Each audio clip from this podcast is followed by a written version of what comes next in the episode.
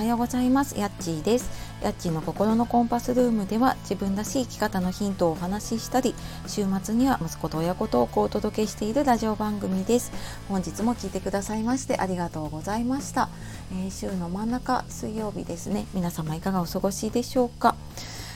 え、だんだんね今年ももうあと1週間ちょっとになってきてねちょっと慌ただしくなっているんじゃないかと思いますが、えー、今日もね落ち着いて一日過ごしていきましょう。はいで今日はですね、えー、自分の心の声を聞いてあげるっていうお話をしたいと思います。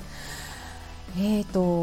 これ昨日ちょっと私ツイッターの方でツイートをしてで、まあ、そこからあのコメントいただいたりとかしたことで気づいたことをねちょっと話そうかなと思っています。で、えーと、もしかしてツイートね見てくださった方もいるかもしれないですけどもツイートの内容はですね仕事ばかりしていた独身時代まだ結婚しないの結婚すると子供は作らないの子供が生まれると2人目は一人っ子はかわいそうよ。永遠に続くこの攻撃。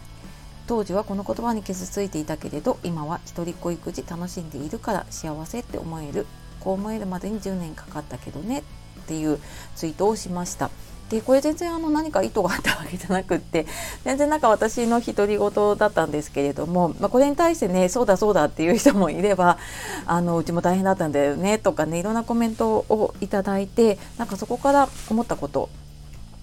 なんですが、えー、これを聞いてこれをね聞いているあなたはこのツイートどういうふうに思いましたか？本当になんか人それぞれにね受け止め方が違うなって思うんですね。なので、まあ、私はこういうふうに言ったけれどもでも全くいやそうじゃないよっていう人もいればあそうだよねって思う人もいたりまた全然違ういや私はこう思うっていう人もいると思います。でなぜならやっぱその受け止めた時にはそのあなたの価値観だったりとか大切にしたいものっていうのがそこにね現れているんですよね。でまあそんなね自分の大切にしたいもの価値観なんかこれを聞いてねどう思ったかっていうことで多分気づくことがあると思うんですね。でそういうなんか自分の心の声に気づくってすごく大事だなっていうふうに思いました。でここに気づいていないからどうしてもあのみんなこう言いたいことを言ってねコミュニケーションのズレというかあのこうなんかね正義を争うというかこれが正しいみたいなね論争になっちゃうんだと思うんですね。であのその心の声に気づくって別に難しいことじゃなくってねさっきみたいにあ今私こういうふうに思ってるんだなとか私こういうことを大切にしたいと思ってるんだなって思うことって結構自分の心の声だったりとかするんですよね。でもなかなかなんかあのそういうふうに思えることってね少なかったりするんだけれどもなんかこう何かを聞いて感じた時にあ私そっかこういうふうに思ってるんだなとかあ私そっかこういうのを大事にしたいと思ってるんだなってなんかそこにねちょっと耳を傾けてあげるのってなんかなんだろうなだからなんか自分はこういうふうに言ったんだなとか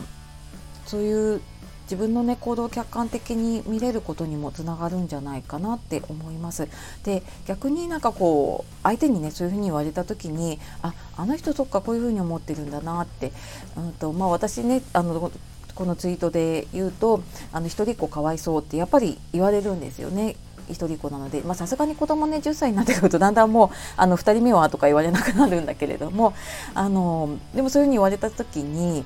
もうなんでそういうふうに言うのっていうふうに思っちゃうともうなんかそこ怒りとかねそういうのでしかなくなっちゃうんだけれどもそっかああの人はそっか一人っ子かわいそうって思ってるんだなとかって思ってでそれをあの相手に返してあげると相手もその自分の考えていることに客観的に気づくんですね。どういうことかっていうと一人っ子かわいそうだよねって言われた時にあ私はあそっかあの人そういうふうに思ってるんだなと思ってであそっかあの一人っ子かわいそうと思ってるんですねっていうふうにその言われたことをねそのままちょっとこう、えーと、よくオウム返しとか、ね、言うんだけれどもそれをちょっと応用してねそういうふうに返してあげるとなんか逆に相手もあ私そっかそういうふうに言ったんだっていうふうに気づいていやなんかそういうつもりじゃないんだけどねとかあとまたさらにね思っていることを言ってくれる場合もあるしでなんかそこでそのコミュニケーションのズレっていうのがね埋まってくる場合とかもあるんですよね。でどうしてもなんか感情だけで話しているといやこれがいいこれが悪いとかってやっているとまあ、どうしてもそこってもう収集がつかなくなっちゃうんだけれどもあそっかこういうの大事にしてるんだなっていうお互いの、ね、価値観が共有とかできてくるとなんかそういうこうズレとか争いとかっていうのねなくなってくるのかなっていうふうに思っています。で案外ね自分は大丈夫とか悩みなんかないって言ってる人ほどは気づいていないこともあるのでねたまにちょっと客観的に見るって大事だなって思うので、えー、今日は自分の心の声を聞いてあげるっていうことでお話ししました。まあ、そうすることでねコミュニケーションのズレがなくなったりとか、まあ、そういうのに気づけると対人関係の悩みが少なくなるんじゃないかなって思っています。まあ、こんな感じでね気持ちよく今年締めくくっていきましょうね。はい。というわけで今日も最後まで聞いてくださいましてありがとうございました。では素敵な一日をお過ごしください。えー、ではまた次の配信でお会いしましょう。さようなら。またね